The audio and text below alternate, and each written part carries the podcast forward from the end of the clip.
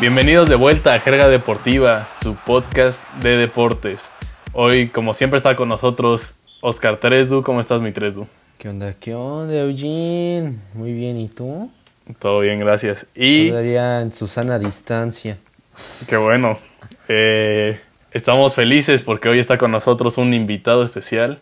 Está con nosotros Jorge Herrera, que escribe y colabora- en Cancha Latina y en Mundo Básquet. Entonces es un verdadero apasionado del básquet, que no solo es experto en NBA, sino que también sigue de cerca el juego de nuestro país y a los mexicanos que juegan en el extranjero. ¿No es cierto, mi George? ¿Cómo estás? Así es, Eugenio, Oscar, muchas gracias por tenerme aquí. La verdad es que no me podía quedar nada más con lo de NBA y entonces hubo que voltear a Sudamérica, México y hemos encontrado muy buenas cosas hasta ahora. Buenísimo, buenísimo. Oye, para que la banda te conozca un poco más, te voy a tirar una pregunta, la importante. ¿A quién le vas en la NBA y por qué a Dallas?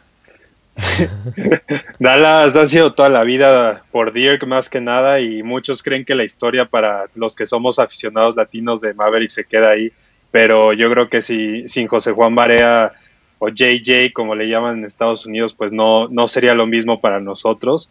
Y ahí es una clave importante. A lo, a lo mejor en una de esas, si JJ no estuviera, Manu Ginobili nos hubiera llevado hasta los Spurs.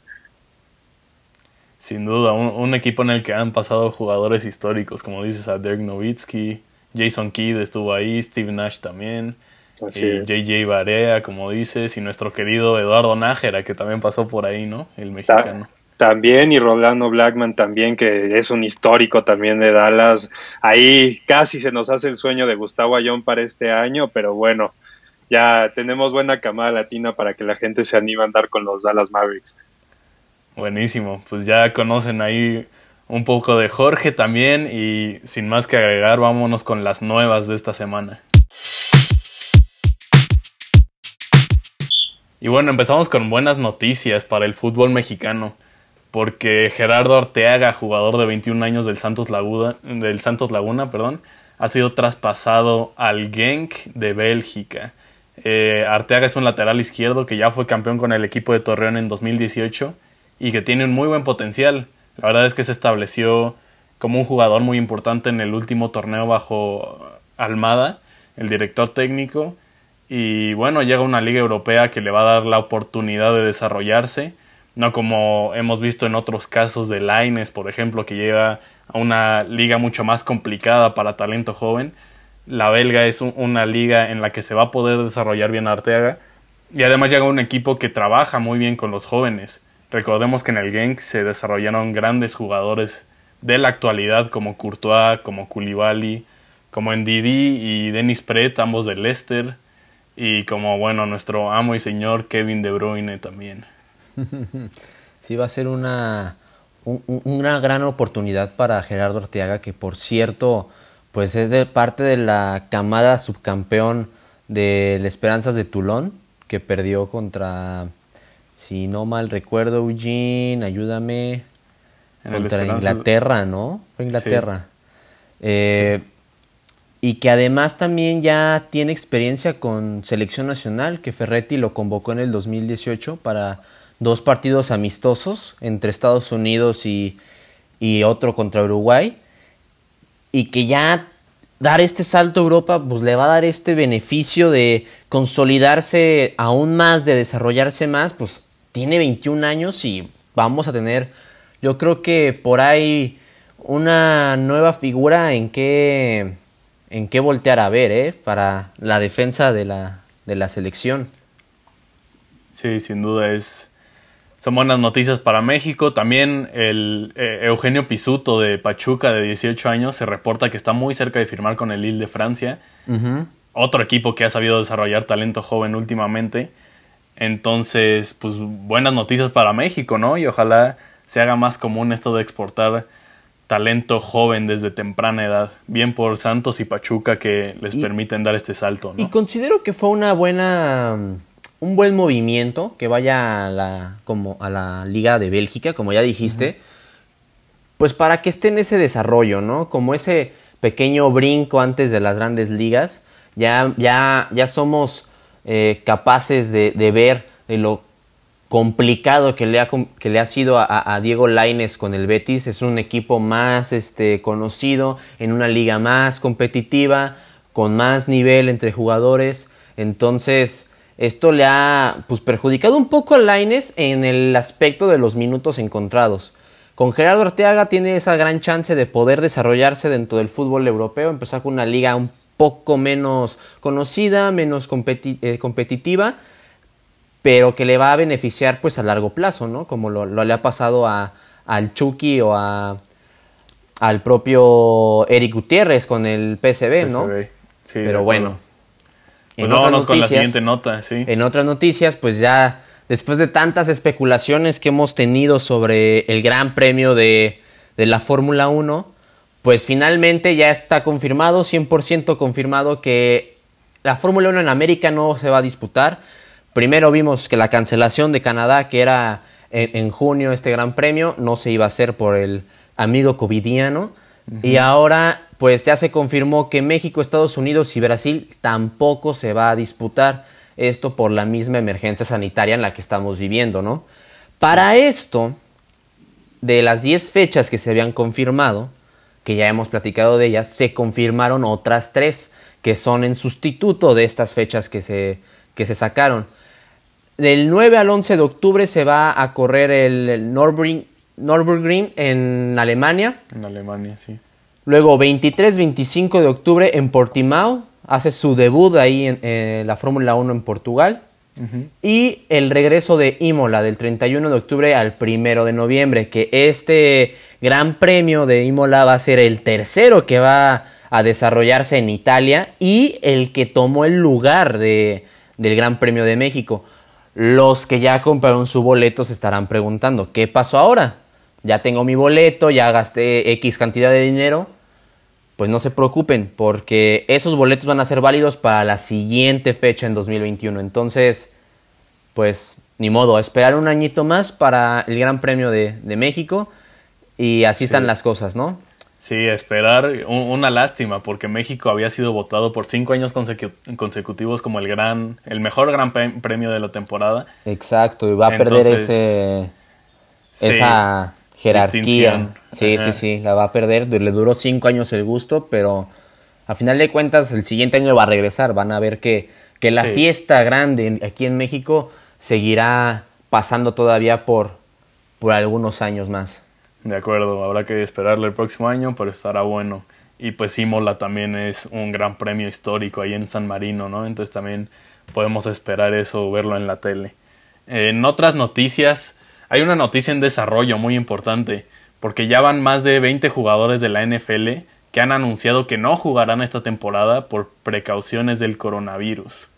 Esto fue posible gracias a que un, eh, hubo un acuerdo del que ya hablamos de entre la liga y el sindicato de jugadores que a partir de la pandemia, bueno, los jugadores que opten por no jugar la temporada van a recibir una indemnización de entre 150 mil y 350 mil dólares, que no es lo mismo que su salario, pero bueno, les da esa oportunidad de no jugar la temporada si es lo que quieren. Eh, y bueno, también el acuerdo también se establece que, se puede retirar de la temporada un jugador hasta que ya haya empezado la temporada, si algún familiar o algo contrae la enfermedad. Entonces es una oportunidad ahí para los que no quieran jugar. Eh, los nombres más importantes hasta ahora que han decidido no jugar la temporada son Marquis Goodwin de Filadelfia, Damien Harris de, de los Chiefs, Eddie Goldman de Chicago, Patrick Chung y Donta Hightower, ambos de Patriotas. Muchos de ellos tienen o parejas embarazadas o, hijos recién nacidos. Entonces, pues tienen razones para preferir estar con su familia y no arriesgarlos, ¿no? Entonces es totalmente respetable, me parece. Y hay que estar atentos todavía porque en los siguientes días pueden haber, haber otros jugadores que se sumen a esta lista. También de Anthony Thomas, de los Ravens, que queda fuera por decisión y que a final de cuentas todo se resume con, con la parte que inició con la MLS de Carlos Vela, ¿no? Que dijo, yo no voy porque pues mi esposa está embarazada, yo no quiero arriesgarme, ¿no? Y a final de cuentas que ya vamos, ya vamos a abordar ese tema más adelante, y que tengo razón porque se los he dicho. Pero Carlos Vela, a pesar de que fue a disputar, iba a ir a, disputar un torneo a una burbuja, pues se quiso bajar del barco y la NFL con mayor razón, con mayor argumento, eh, tienen los jugadores de decir yo no voy porque van a jugar en, sus estadios. Pero ya hablaremos más de eso. Son en total unos 25 jugadores más o menos, ¿no? Sí, exacto, ya van varios. Y tenemos una otra noticia muy importante que nos trae también el George. Así es, porque sí hay escándalos por todos lados con el COVID, ahora cambió un poquito con la NBA, porque si ya había problemas también en China, pues ahora se hicieron dobles. Después de que Daryl Morey, eh, que está con los Houston Rockets, dio sus declaraciones en pro de la democracia de Hong Kong y demás, pues ahora se le suma que academias de China, específicamente en Xinjiang, pues hubo abusos al parecer de jugadores de la academia por desde cosas de educación hasta en los mismos entrenamientos de cómo se trataba a los jugadores. Ya ese, ese lugar está cerrado por estos momentos de la NBA y vaya, ha sido bastante fuerte el golpe de ESPN ahora la NBA en cuanto a cómo, cómo se está llevando a cabo pues toda la investigación interna y qué resolución va a tener al final Adam Silver y Mark Tatum con China que hasta el día de hoy no puede cerrar un trato para que se transmita el resto de la temporada y vaya que si muchos pensamos que China no es importante para la NBA, eh, están muy equivocados. Sí, es, es una parte estratégica que, que, le ha dado su importancia a Adam Silver concretar ese, esa relación con China y que esto pues puede complicar todo el asunto, sobre todo si, si es verdad que, que se está eh, pues faltando a derechos humanos de los, de, los jóvenes jugadores en las academias de China, ¿no? Sí, de hecho Mark Tatum dijo que no iba a ahondar ahorita en ese momento sobre si sí había casos confirmados, pero no hay otra cosa que esperar. Sabemos cómo es el régimen chino en cuanto a la disciplina y es algo que la NBA ha dicho que de ahora en adelante, si se piensa regresar con estas academias a China, se va a tener que tomar la decisión de tener más ojos encima, no solo dejar a los entrenadores que también de cierta manera fueron abusados por autoridades de Xianjin, entonces más ojos va a necesitar la NBA en China si es que quiere seguir con esta hermandad que le había funcionado bastante bien hasta hace unos meses. Sí, es, eh, es un tema, duro. Polémico, muy duro. Sí, habrá que seguir de cerca, ¿no? Para ver cómo se desarrolla y qué decide hacer la NBA al respecto. Claro. Y pues hablando de la NBA, vámonos con nuestra siguiente sección. Vamos a echarnos un jueguito de quién es más probable que versión NBA. Y bueno, es que eh, este jueves 30 de julio eh, ya regresa la NBA eh, con dos partidos importantes, el de Jazz contra Pelicans y el estelar Lakers contra Clippers. Recordemos que están en la burbuja de Orlando, ¿no? Entonces, varios de los equipos que ya no tenían posibilidades de entrar a playoffs no estarán. Solo se jugarán ocho partidos para establecer las posiciones de los playoffs y ya después arrancará la postemporada ahí mismo en Orlando, ¿no? Eh, pero vámonos con, con este jueguito. Eh, me voy con la primera pregunta para ustedes, George y Oscar. ¿Qué equipo creen que sea más probable a estar infravalorado, a ser underrated? Creo que va por dos partes, porque sí hay que hablar por conferencias. En el este, otra vez, Toronto, ese segundo lugar que tiene no es casualidad, pero la gente cree que sin Kawhi Leonard es un equipo que no tiene por dónde cuando tienes un Pascal Siakam que va otra vez para ser el mejor jugador en cuanto a su evolución en el año, Van y Laurie que siguen haciendo un enorme trabajo en el perímetro, Oye Anunobi que salió de tener temporadas muy lentas a una explosiva como esta, creo que en el este si alguien va a dar, puede y va a dar la sorpresa es Toronto y se la puede dar a Milwaukee en las finales y por la parte del oeste Denver Nuggets creen que por no tener una estrella la NBA no te permite ser ganador y Denver con lo que ha hecho ahora en la burbuja de Orlando y lo que venía trabajando el coach Malone, tiene mucho chance de darle la sorpresa ahí a un mal movido Laker o a cualquiera que esté debajo de ellos. Ellos están en tercera posición ahorita. Creo que Denver con Jokic, un bol bol con confianza y vaya, Jamal Murray puede puede dar un muy buen golpe. ¿eh? Yo creo que por parte de la conferencia del oeste, eh, estoy, estoy de acuerdo con los Toronto Raptors. también mencionar que ahorita son los este, campeones. Del este, perdón, sí, del este. Del este. Ando muy desorientado, amigo. Pues la hora también. Aquí es una hora menos. Pero sí, la conferencia del este. Yo creo que eh, puede, pueden ser los, los, Raptors, que también menciona lo que mencionaba Jorge, que no está Kawhi Leonard, ¿no? Que ya se mudó a, los, a los Clippers. Y que además, ahorita son los actuales campeones, pero pues no han visto, eh, digamos, como el, nivel que pueden haber mostrado la, temporada pasada. Pero están en segundo del este, digo. A final de cuentas, si alguien puede quitarle esas esperanzas de, de tener una, una gran temporada para llegar a las finales, pues van a ser los Bucks, ¿no? Y por parte de la, la, del oeste, yo diría que los Clippers. Ahorita todo el mundo están hablando de, de los Lakers por temas de que eh, llevaban creo que seis temporadas que no clasificaban a los playoffs. Este, si no, George, eh, dime si estoy mal. No, sí, sí eh, de secos andaban. y todo el mundo le está poniendo atención por, a estos Lakers de que la cuestión mediática, ¿no? De LeBron James, de Anthony Davis, lo sucedido, no quisiera mencionarlo, pero la tragedia que, que se vivió en Los Ángeles hace unos meses. También ponen mucho a los Lakers así de que ya le van a dar el título, pero nadie habla de los Clippers.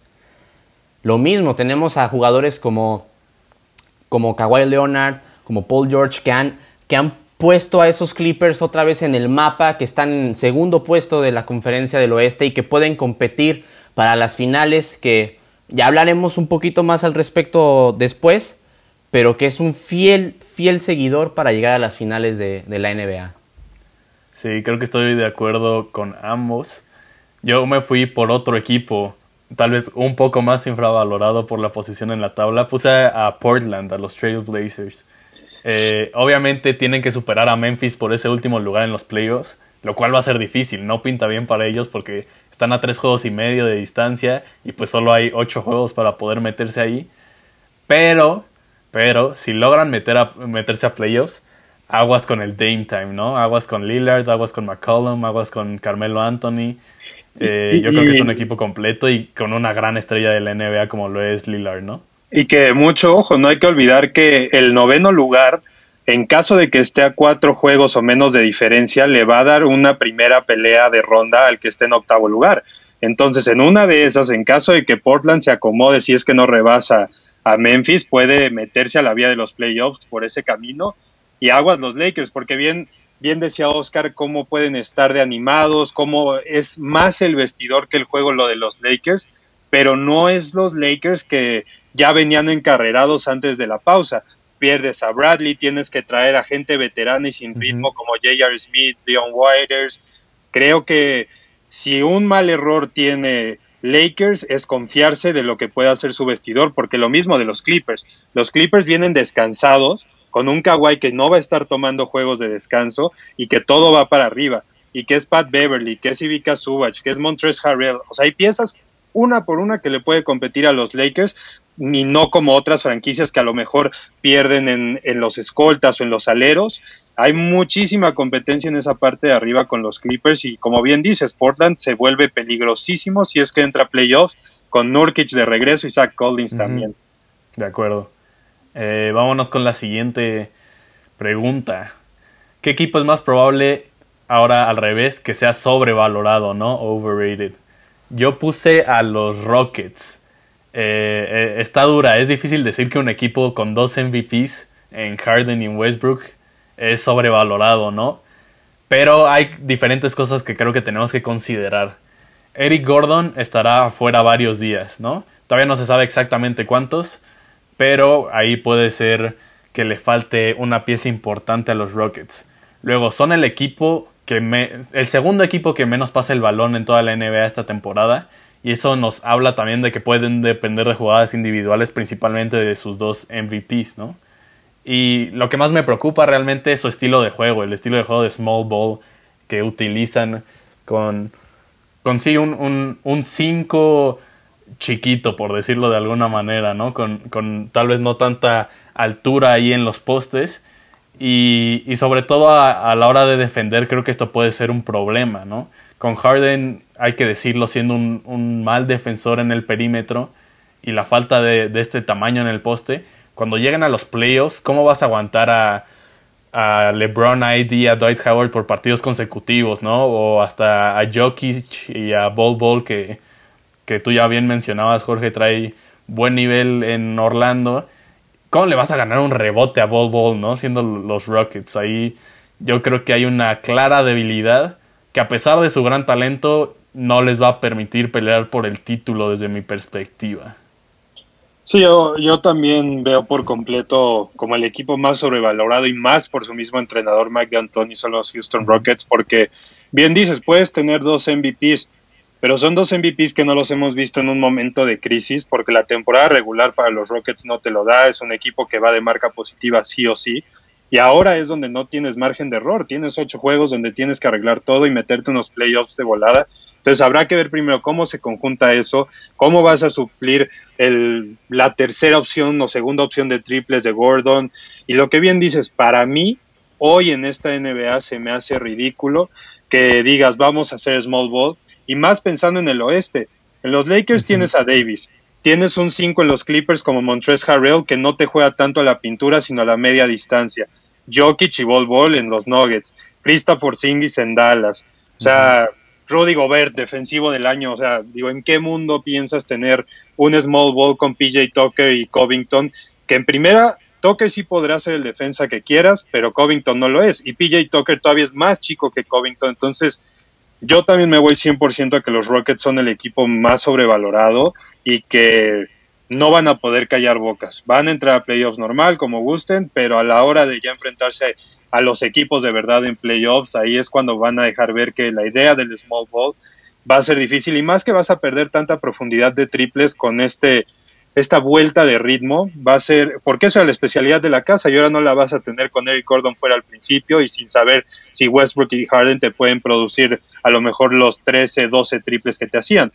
Harden ya lo hizo ayer en Orlando y salió bien, pero hay que ver que todas las noches te salga también. De acuerdo. Claro, yo también eh, estoy de acuerdo con ustedes, los Rockets creo que no han tenido esa... Eh, ese desarrollo en, la duela que, que, podríamos esperar con Harden y con Westbrook en, en, la, en la madera. Yo pensaba que también los Celtics podrían haberse colado por ahí, pues al ser el equipo que más ha invertido, pero pues después de este análisis ya me dejó dudando, la verdad. O sea, después de lo que acabas de mencionar, Jorge y, Eugenio, ya me deja dudando, porque al menos los Celtics tienen más argumentos para poder eh, competir hacia las finales. Los Rockets, ok, sí, pueden, van a entrar a los playoffs, sí, pero no van a, llegar a más allá, ¿saben? O sea, no, no, no, anhelan una final. Como las posibilidades que pueden tener unos Celtics de, Boston. Sí, ese es otro equipo que, da para mucho análisis, el de Boston. Pero vámonos con la siguiente pregunta. A ver, estaba para ti, Oscar. ¿Quién es más probable a ser nombrado Rookie of the Year, el novato del año, del año?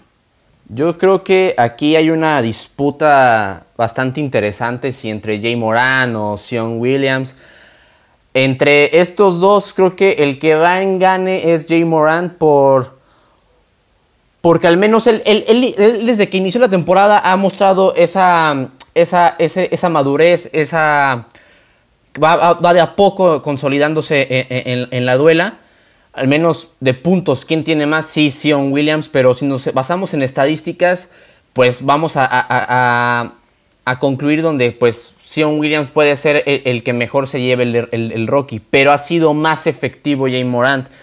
Al menos ha estado toda la temporada porque llegó tarde Sion Williams, ¿saben? Entonces yo creo que para el para los el jugador de los Grizzlies, creo que sería el, Rocky, ¿eh? el, premio de, del novato del año. Sí, yo estoy de acuerdo. Recordar que, que, como dice Zion, no estuvo al principio de temporada. Y la verdad es que Jamoran desde el principio ha sido una belleza verlo jugar, ¿no? O sea, es divertidísimo. Y, y tiene los números para respaldar ese gran juego. y la mentalidad, ¿no? De un verdadero jugador franquicia para sacar adelante este equipo de los Grizzlies. La verdad es que se, ha notado esa mentalidad de resiliencia, de trabajo duro y de humildad también, que creo que lo hace una posible estrella y sin duda para mí el Rookie of the Year. Miren, cuando sale Marc Gasol y luego sale Mike Conley, todos decían, es que ya, se acabó el básquetbol en Memphis, la gente empezó a hablar de regresar a Vancouver para ver si se armaba algo nuevo y demás. Y llega un chico que dicen, primer año, muy delgado, muy chico, pues explosivo, pero así son muchos de NCAA. Y llegó a callar a todos. A Kendrick Nunn lo dejó fuera de la batalla del rookie, a Zion lo hizo también. Y miren, muchas veces se van por la estadística y hoy dirían, no, pues es que Zion promedia 23 puntos y solo en 19 partidos, ya tiene un poquito menos, pero las asistencias, y si recordamos la NBA ya dejó de ser solo estadísticas hace mucho, ya es una empresa tan grande que también tiene que vivir del hype, y a pesar de que el hype vaya a veces con Zion, la verdad es que se lo acabó ganando Jamorant con casi hacerle una clavada parado este, ay, se me fue el nombre, a Kevin Love. Luego la tapa que le hace a Kyrie Irving para ganar un juego ante los Nets. O sea, el chico es espectacular. Los números lo respaldan, su equipo lo respalda y ya es un líder en su primer año. Si a mí hoy me dicen que porque lo que puede hacer Zion en Orlando le da el triunfo de Rookie of the Year, va, va a aprender mucho al hombre la NBA si se le ocurre hacer eso. Sí, totalmente. Eh, pues primera vez que estamos totalmente de acuerdo, buenísimo. Vámonos con la siguiente. A ver, Jorge, ¿quién es más probable de ser el MVP? es que ahí todos nos acabamos dividiendo todo el tiempo porque llega la familia Lebron, llega la familia Giannis, llega la familia defensiva con Kawhi. La verdad es que voy a lo mismo, es una pelea de hype en la que va a quedar entre Giannis y LeBron. La cosa es que va a regresar a LeBron porque nunca, o bueno, recientemente se dejó de ver desde, creo que Charles Barkley fue el último que ganó dos veces el MVP del año, entonces muy difícil que Giannis lo vuelva a tener, yo creo que LeBron va a ser el elegido por lo que llevó a los Lakers, porque es volver como primeros a un playoff, porque van a la carrera de campeonato, ahí es donde se queda y bueno, es simplemente para que LeBron tenga más para justificarse en ser el mejor junto a Michael Jordan. Chango, sí, eso está. Está interesante lo que dices, Jorge. Yo, yo, yo apostaría más por, por Giannis, ¿eh? ¿eh? lo que ha generado, las, las, tanto el desempeño en la duela como pues, las propias estadísticas, ¿no? Pero como mencionabas, ya la NBA es más que estadísticas, no hay que basarnos solamente en eso. Si se lo dan a LeBron, ok, sí, no, yo no estaría en desacuerdo. Pero creo que Yanis tiene un poquito más de, argumentos, sobre todo que, a como nos contabas, Jorge, y lo que dice la, información en NBA, que ya estos premios pues se van a decidir de lo que desde el inicio de la temporada hasta antes de la, del parón no, no va a haber mucho argumento si los Bucks son campeones, pero aún así yo creo que los Giannis, eh, los Giannis, Giannis ya es tu equipo. ya, hasta se me quedó ahí la, la palabra, pero creo que e, él, tiene más argumentos que LeBron para, para llevarse el MVP. Yo estoy de acuerdo con los dos que ahí está la pelea, ¿no? Entre Giannis y LeBron. Yo me fui por Giannis esta vez. Eh, el mejor jugador y el claro líder del equipo con mejor récord hasta ahora de la NBA y creo que eso puede pesar. Y el año pasado que, fue MVP, como bien mencionas Jorge, este año ha sido todavía mejor en cuestión de números, ¿no? Tiene mejor porcentaje de puntos por partido, tiene mejor porcentaje de rebotes por partido y además eh, mejoró considerablemente desde la línea de tres. Entonces yo creo que este se lo lleva a Giannis. Vámonos con la última pregunta, la, la más pesada. ¿Qué equipo es más probable a ser campeón? Yo me estaría mintiendo a mí, a mí mismo si digo otro equipo. Entonces creo que no es momento de falsa modestia y me voy a ir con los Lakers. Eh, para mí siguen siendo los favoritos. No contarán, como bien dices Jorge, con, con Bradley ni con Rondo hasta ya entrados en los playoffs Pero me parece que sí, sí, sí son valiosas las incorporaciones de Dion Waiters y de J.R. Smith. Y también el buen juego que ha mostrado Alex Caruso esta temporada. Creo que entre ellos tres pueden llenar ese vacío que dejan los jugadores y seguir con un muy buen juego consistente que tenían antes de la pandemia y con el cual estaban dominando la conferencia oeste, que como sabemos es la más dura en la NBA, ¿no? Aunque se ha emparejado un poco este año eh, la verdad es que la oeste para mí sigue siendo la conferencia más dura y la han dominado los Lakers esta temporada. Además, para mí LeBron ha dado un temporadón y esta nueva faceta de, de no tener que siempre echarse el equipo al hombro, ¿no? Y confiar mucho más en jugar para Anthony Davis. Me parece que el equipo no únicamente tiene estrellas para llegar a un campeonato, sino que también eh, tiene el juego de equipo necesario para lograrlo.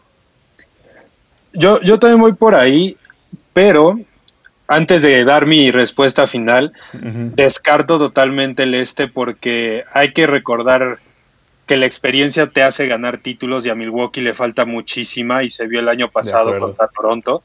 Entonces, creo que si hay que decidir uno es del oeste, pero yo soy totalmente de los Clippers pensando en la defensa que carga el equipo. Es otra vez una vieja escuela con Doc Rivers, que vemos cómo muerde Pat Beverly a cada momento a todos los jugadores, LeBron no lo soporta, cómo puede ser Lou Williams de revulsivo, lo que puede ser Kawhi ya sano totalmente, Paul George que se ha vuelto una amenaza tremenda por todos lados, un all around que da gusto ver.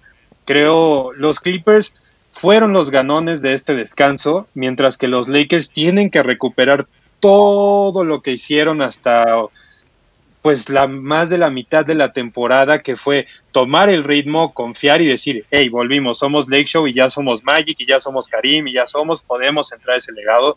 Eso es de lo que se va a apoyar Lakers y que creo que no le va a ser suficiente para sacarle una final de, de conferencia a los Clippers, perdón. Entonces, de campeón para mí se van a quedar los Clippers. Uy, o sea, bastante, bastante polémica hay aquí entonces. Tienes toda la razón, Jorge yo considero que no voy a mencionar uno como tal, pero entre Bucks o Lakers, si los Bucks no se ven tan flojos como, como el año pasado contra, contra Toronto, llegan a las finales y pues dependiendo de cómo sea el desarrollo, que Yanis también, pues cada año que pasa es un año de experiencia, entonces puede beneficiarle en eso, que le pueda ganar a la experiencia de LeBron o Anthony Davis, la veo un poco complicada, ¿no? Creo que Lakers está un poco más a la ventaja para poder llevarse el trofeo y por ahora nada más voy a decir eso. Entre Box o Lakers, nada más. No lo voy a dejar más abierto. De acuerdo. Eh, sí, la verdad es que va a ser. Va a estar sabroso este final de temporada, ¿no? Sobre todo por toda la incertidumbre que también trajo el parón y demás. Pero pues vámonos con nuestra última sección del día. Vámonos con la jerga respondona. La jerga respondona. Y bueno, vamos a contestar unas preguntitas en la jerga respondona. Eh, ¿Te arrancas con la primera, mi 3Du? Clarín. Y ve nomás, y Manuel Delgado. Eh, Manuel Delgado ya hay que invitarlo, ¿eh? Porque él sí, está. anda pendiente del podcast. Hay que, si la estadística no me engaña, escuché en el último podcast que trae paso perfecto, entonces esa marca perfecta. Trae paso perfecto, o sea, ya van, van 7 de 7, no desaparece Manuel Delgado. Eh, bueno, él nos pregunta, ¿creen que el formato que adoptó la NBA durante esta pandemia debería ser seguido por los demás deportes?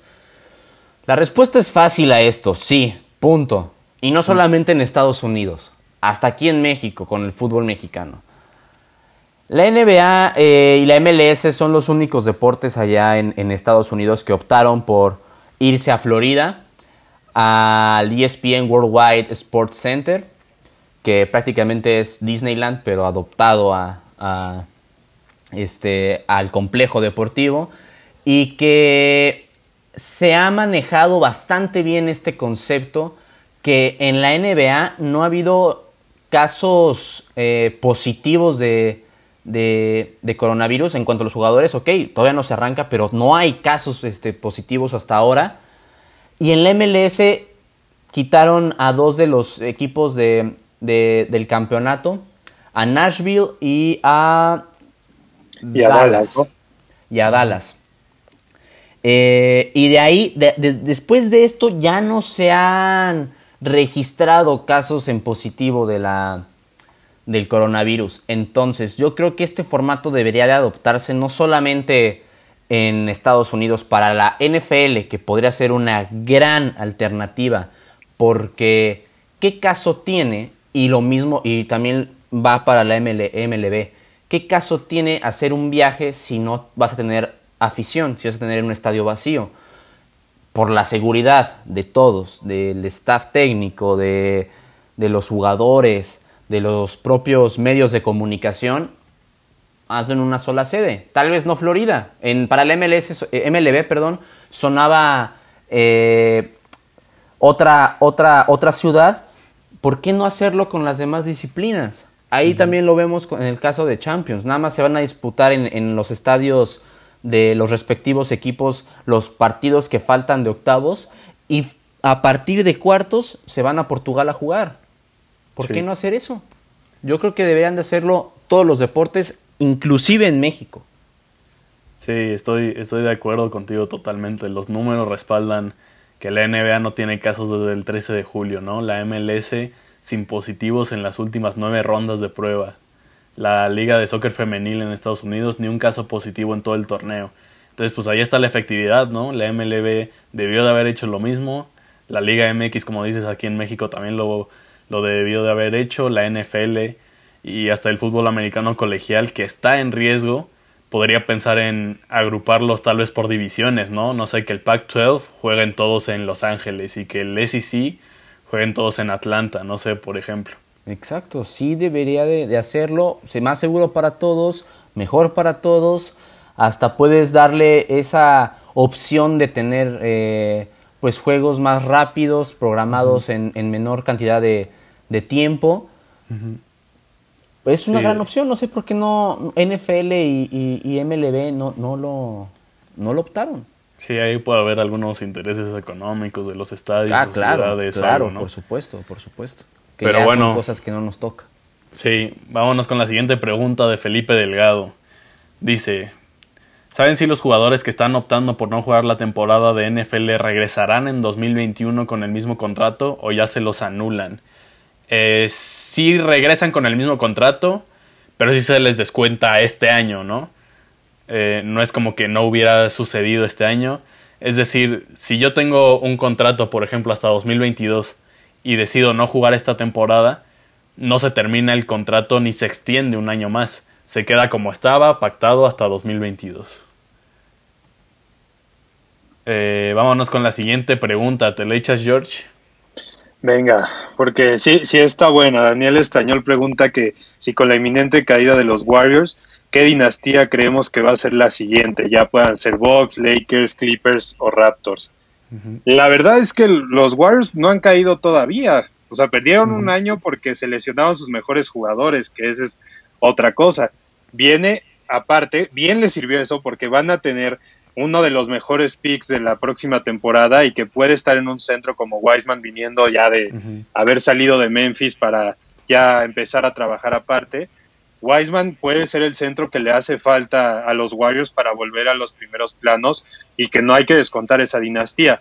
Los Lakers no podemos hablarla porque Anthony Davis no tiene 20 años, LeBron no tiene 25 entonces, sí pueden traerte títulos de momento, pero hablar como seis años, ocho años, diez años de ellos ahí es bastante complicado y más como van subiendo todos los contratos ahora y más por lo que provocó Pat Mahomes va, a ser una explosión en los deportes de Estados Unidos. Pero creo que no hay que apresurarnos en decir todavía que ya viene una nueva dinastía. No, no se ve y descartar a los Warriors sería un error por parte de cualquiera, ¿no? Entonces, hay que confiar en que los Warriors van a seguir ganando y que si alguien se puede colar por ahí para una dinastía, a lo mejor la dinastía Luka Doncic con los Mavericks, a lo mejor sí se queda Kawhi Paul George los Clippers. Hay que ver, falta mucho tiempo para poder hablar de, algo nuevo. Sí, totalmente de acuerdo. Si, si los Warriors concretan un, una quinteta inicial de Steph Curry, de Clay Thompson, de Andrew Wiggins, de, Draymond Green y ahí de Wiseman, como tú mencionas, que se lo agarran en el draft, sería buenísimo. O como sustituto de Kevon Looney y entonces ahí crees un jugador en un año y los siguientes lo tienes como una bestia. Entonces hay que recordar que son buenos desarrolladores en la franquicia de, de San Francisco. Sí, de acuerdo. Vámonos con la última pregunta del día de Hugo Concha. ¿Qué opinan de la llegada de Jamal Adams a los Seahawks? Eh, yo creo que si es movida arriesgada porque se dan dos primeras rondas por un jugador problemático, entre comillas, entre comillas porque no ha tenido casos de indisciplina terrible, ¿no? Pero es verdad que no mostró una buena actitud para salir de los Jets. Eh, pero para mí Pete Carroll es un coach que sabe lidiar con personalidades fuertes, ¿no? Y también explotar su talento. Lo vimos con Richard Sherman, lo vimos también con Marshawn Lynch. Entonces para mí es un muy buen fit y creo que Jamal Adams tiene todo el talento para ser el mejor safety de la NFL en los siguientes años.